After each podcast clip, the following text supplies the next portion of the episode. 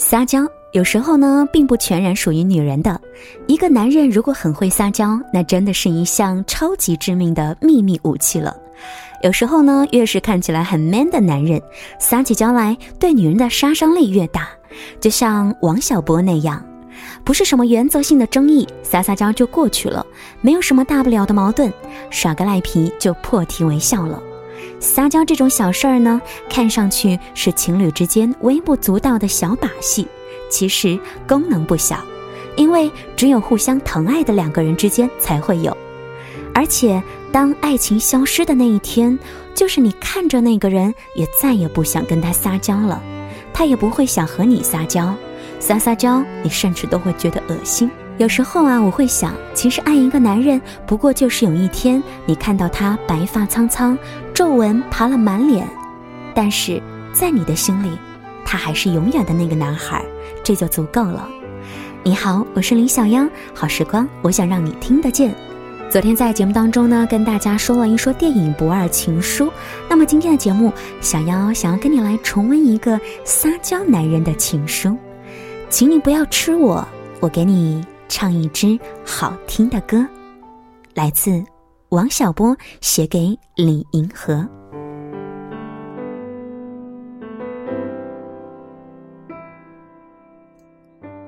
银河，你好。今天上午看到你因为我那一封卑鄙的信那么难过，我也很难过。我来向你解释这一次卑鄙的星期五事件吧。你要听吗？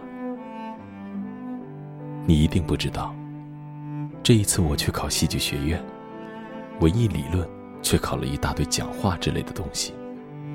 我心里很不了然，以为被很卑鄙的暗算了一下。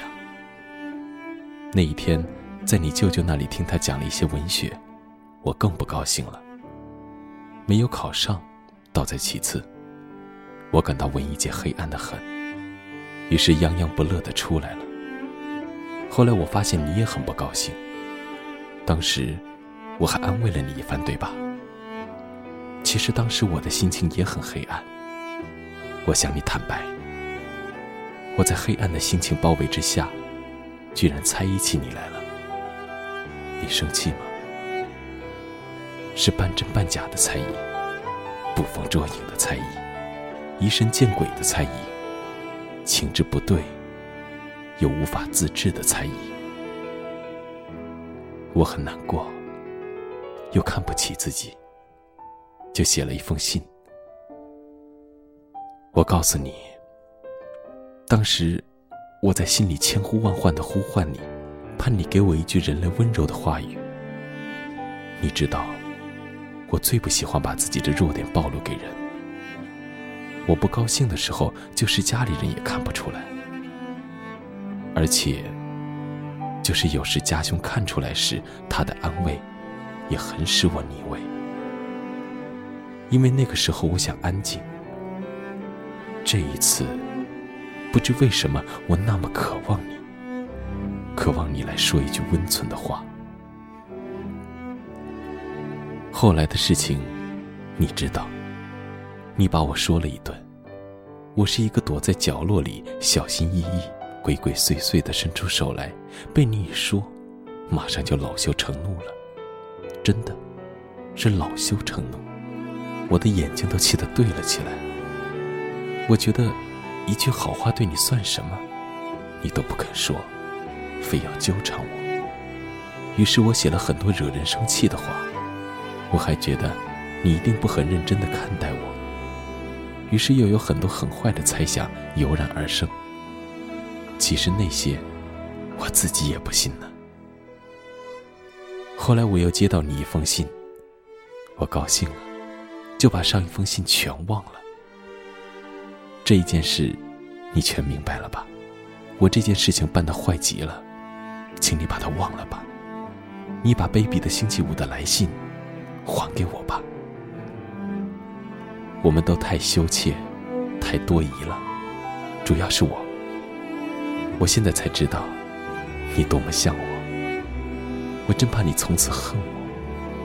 我懊恼地往家里走，忽然想起小时候唱起的一支歌来，是关于一个老太太和她的小面团。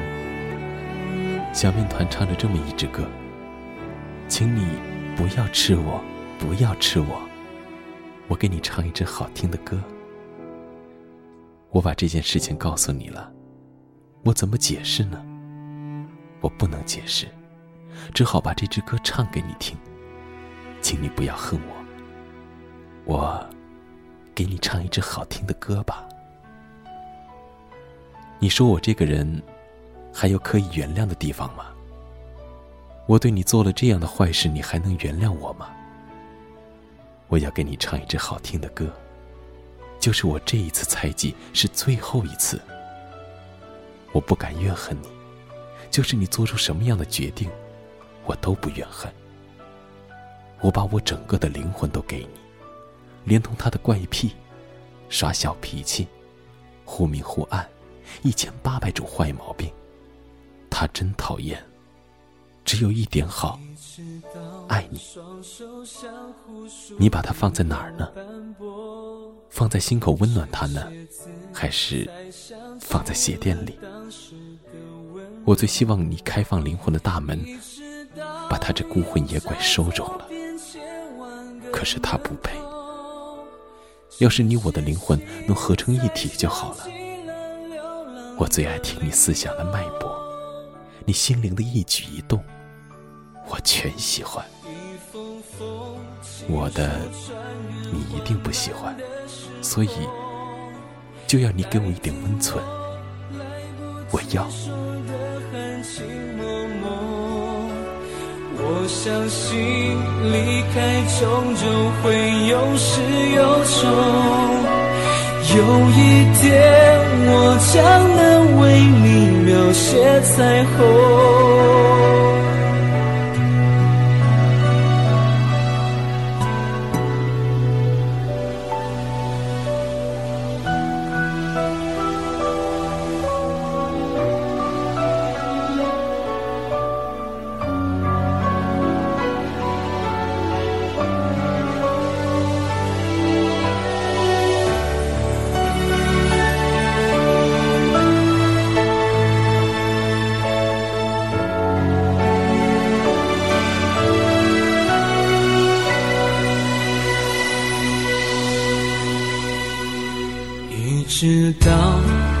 海潮吞没船尾的脸孔，这港湾才扬起那咸咸的海风。一直到时间终于一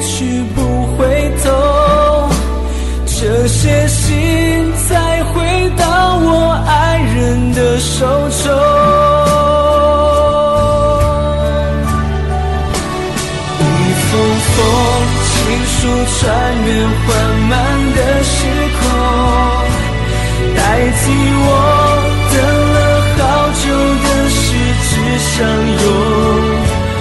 我知道回去不一定一路顺风，只希望有天好好数你的白头。